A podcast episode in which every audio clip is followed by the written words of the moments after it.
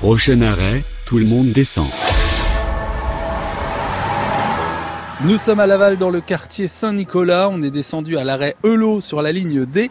Stéphanie Lan est responsable de Laval Patrimoine. Alors on est devant une église, l'église Sainte-Thérèse, qui euh, curieusement ressemble pas vraiment à une église. Voilà, une, église contemporaine dont la première pierre a été posée par euh, l'évêque de la Mayenne, monseigneur Guilhem, en 1968. Alors effectivement, c'est une architecture qui peut paraître euh, déroutante.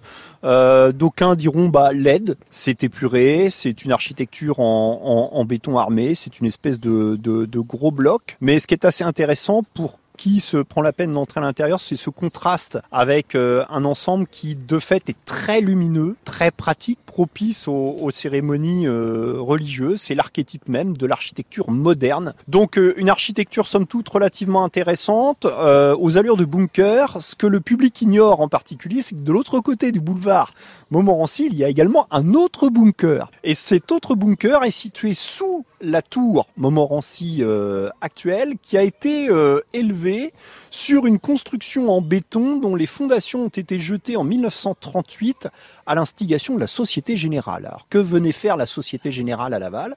Bah, À l'image du Crédit Foncier qui a poussé jusqu'au bout, qui a finalisé son projet. On est à la veille de la Seconde Guerre mondiale. Dans les établissements bancaires parisiens, on sait qu'à un moment donné, on entrera en guerre et on cherche à mettre à l'abri euh, en province, avec si possible la liaison ferroviaire, euh, ces quelques menus richesses. Et à partir de 1938, dans le futur quartier de Saint-Nicolas, la Société Générale commence à élever son bunker.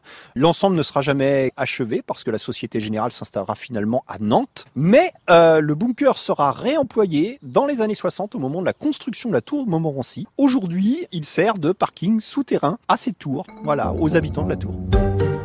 Et à l'origine, à la place des voitures, ce sont de, de, véritables richesses qui devaient être entreposées ici. Pour vous rendre sur place, il vous suffit de prendre la ligne D et de vous arrêter à l'arrêt Eulot et vous ne verrez certainement plus ce parking comme avant.